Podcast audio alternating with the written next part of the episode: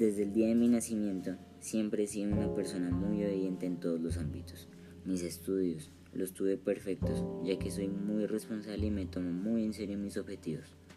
También he sido muy creyente, debido a que rezaba mucho a la Virgen María. Tanto que una vez se me apareció la Virgen y quedé tan asombrado con este suceso que fui a contarle a mi madre de una vez. Con la Virgen tuve una conversación muy importante, así que desde ese día tomé la decisión de llevar mi vida de la mano de la religión, enseñando a los jóvenes el amor de la Inmaculada Virgen María. Años después, en 1936, pude regresar a Polonia, pero me encontré con una, con una gran sorpresa.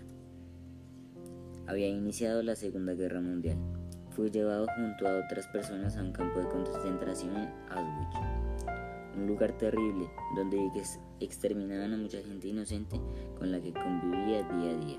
Uno de los tantos días en los de los que estuvimos allá, un compañero mío se escapó del pabellón. Por esta acción, Francisco tenía que morir como castigo junto a nueve personas más, pero tomé la valiente decisión de ponerme en el lugar de él, ya que él era un esposo y padre de familia. Preferí morir yo en vez de, la, de que la familia de mi compañero sufriera. Así que me metieron en una sala con nueve personas más para matarnos de hambre. Duré mucho tiempo vivo, aguanté el sufrimiento, pero el ejército alemán decidió aplicarme una inyección letal matándome al instante. Enseñanza. No dudé por un instante en ponerme en el lugar de ese padre de familia, ya que la vida es un don maravilloso y el más grande privilegio es ayudar a alguien que lo necesite, ya que cuando ayudamos nuestra recompensa es la paz.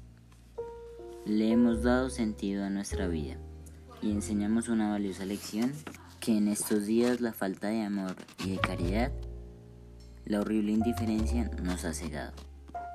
Maximiliano María Colbe, nacimiento 8 de enero de 1894, fallecimiento 14 de agosto de 1941.